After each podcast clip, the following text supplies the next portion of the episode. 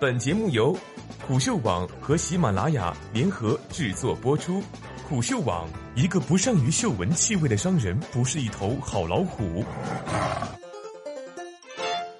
我在星巴克全球第二大门店喝了一杯六十九块钱的咖啡。作者：Mr. Pappy Bunny。星巴克在北京的第三家旗舰店开业了，这是继上海烘焙工坊之后，星巴克在全球开设的第二大门店，总面积达到一千零四十平方米，仅次于星巴克烘焙工坊两千七百八十七平方米的面积。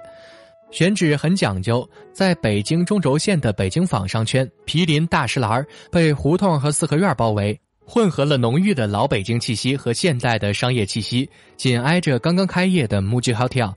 店内的装修风格也参考了故宫四合院等传统建筑。门店的一层是咖啡区，设有一个空间充裕的咖啡吧台，共有两台黑鹰半自动浓缩咖啡机。客人可以围坐在吧台边，观看咖啡师们用手冲、虹吸、冷萃、气质冷萃、法压等七种不同方式制作咖啡。在产品方面，这家门店也推出了一些新品，比如烟熏斯考奇拿铁。在意式浓缩中加入融有特制烟熏斯考奇风味糖浆的牛奶，绵云美式在意式浓缩中加入橘皮风味糖浆，赋予冷奶沫及粗糖粒。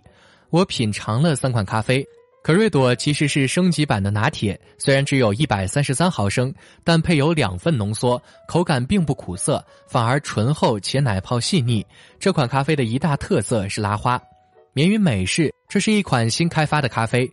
浓缩中加入了橘皮风味糖浆，印象深刻的体验来自顶层的冷奶泡与糖粒，糖泡的细腻程度甚至比可瑞朵更胜一筹。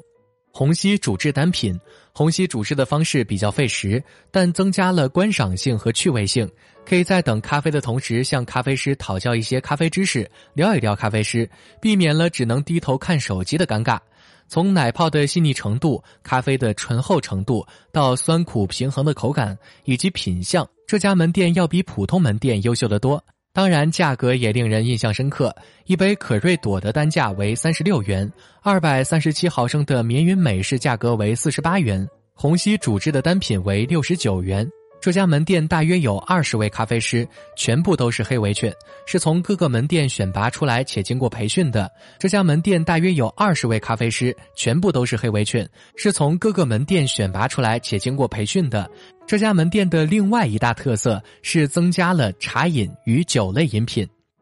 二层是茶品牌茶瓦纳的茶饮空间，与一层的设置相似，客人可以围观茶饮的制作过程。三层是品酒空间，主打精酿啤酒、小众葡萄酒和鸡尾酒等各类特调饮品，比如梅露斯大街是用樱桃风味的比特酒混合冷萃冰咖啡调制成的鸡尾酒，这也是北京首家提供酒类饮品的星巴克门店。不论是茶饮空间还是品酒空间，星巴克这次的尝试无非是为了强调消费体验。有分析认为，星巴克在中国市场频频开设此类门店的用意在于，在经历了快速扩张后，星巴克在中国正面临着本土竞争，如瑞幸等连锁咖啡品牌的挑衅，以及其他品类饮品的牵制，比如喜茶等新品牌的崛起，造成了客流分流。星巴克此次在北京旗舰店中增加茶饮与酒，也预示着很快品牌将在未来布局不同饮品业态。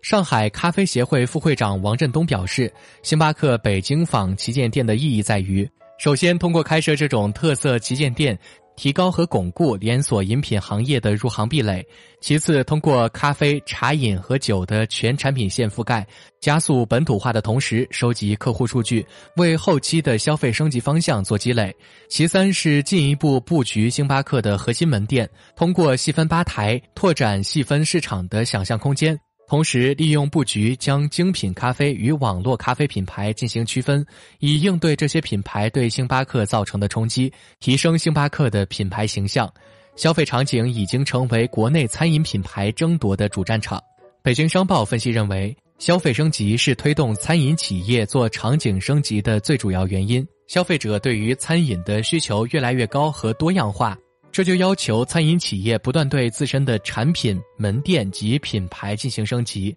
另外，从目前开设重场景的餐饮企业所经营的品类来看，这些品类大多不适合外卖，或者企业本身并未发力外卖市场。但随着外卖市场的快速发展以及消费者习惯早已养成，想要吸引消费者到店消费，就需要赋予门店更多价值。星巴克在一九九二年于纳斯达克上市后，一直保持着平均每年增长率为百分之二十的销售额，百分之三十的平均增长利润。如今，星巴克在全球拥有超过两万八千家门店，在中国市场拥有超过三千四百家门店。但在经历了快速扩张之后，星巴克正在经历一场数字化转型，并出现了不适。星巴克于近日发布的财报显示。二零一八年第三财季，全球同店销售增长率从百分之三下调至百分之一，这是星巴克近九年来运营最糟糕的一个季度。美国市场调研公司 Consensus Metrics 表示，此前分析师估计同店销售增速为百分之二点九。同时，星巴克表示，今年的每股调整收益大约在二点三九至二点四三美元之间，也低于此前估计的二点四八至二点五三美元。星巴克于六月十九日宣布，将在二零一九财年关闭美国一百五十家业绩不佳的门店。这一数字是其历史平均水平的三倍。星巴克公告显示，目前计划关闭的门店大多位于大型城市，理由是员工工资水平上涨、市场趋于饱和以及其他因素。这些门店的盈利性大不如前。中国市场的表现稍好，但未来堪忧。二零一七年第四季度，星巴克在中国市场的净利润增长达到百分之三十，同店销售增长率为百分之六，与全球的低迷成绩形成鲜明对比。但最新的财报显示，星巴克预计在截止六月的三个月，中国的同店营收不会增长。与此同时，星巴克灵魂人物、创始人霍华德·舒尔茨于六月二十六日正式辞职。在星巴克正面临业绩疲软、内外忧患的焦虑时刻，他的离开为公司蒙上了一层阴影。